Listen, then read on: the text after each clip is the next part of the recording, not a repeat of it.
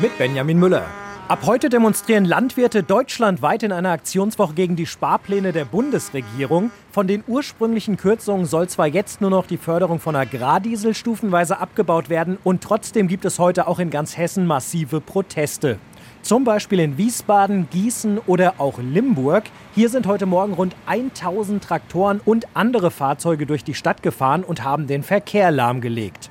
Johannes Wagenbach hat den Protestzug mitorganisiert, ist Bauer aus Runkel-Afurt und er meint, das Zurückrudern der Regierung ist noch nicht genug und zwar deshalb. Weil die Bundesregierung den Aufstand eingeplant hatte und hat vorneweg gesagt, wir äh, kürzen mal zwei Stück für nach Hause und nehmen eins zurück und dann stellen wir es ruhig. Und auf den Kuhhandel lassen wir uns nicht mehr ein, weil das ist die Politik, die seit zehn Jahren läuft.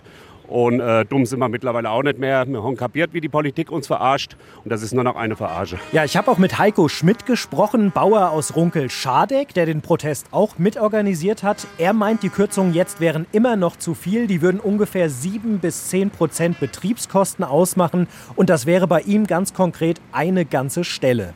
Außerdem sagt er, dass den Bauern in den letzten Jahren eh schon viel durch die Europäische Union zugemutet worden ist und das sieht auch Johannes Wagenbach so. Die äh, Bundesregierung und die GAP hat uns jetzt zwei Milliarden gekostet mit den Kürzungen, die da kamen.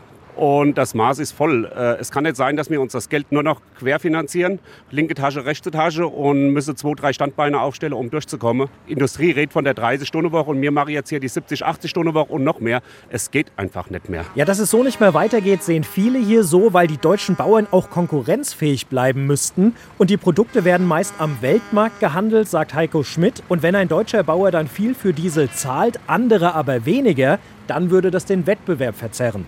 Deshalb sollen am besten einfach alle geplanten Kürzungen der Bundesregierung gestrichen werden, sagt Johannes Wagenbach. Und auch, dass die Politik jetzt mal anfängt, Politik für den Bürger zu machen, den Mittelstand mitnimmt und nicht in der Berliner Blase sitzt mit Ahnungslosen. Ich sage es wirklich mit Ahnungslosen in der Regierung und der Bundestag sitzt 50 Prozent Nichtskönner. Man kann das auch mittlerweile ansprechen. Es ist einfach so. Von den Bauernprotesten in Limburg, Benjamin Müller.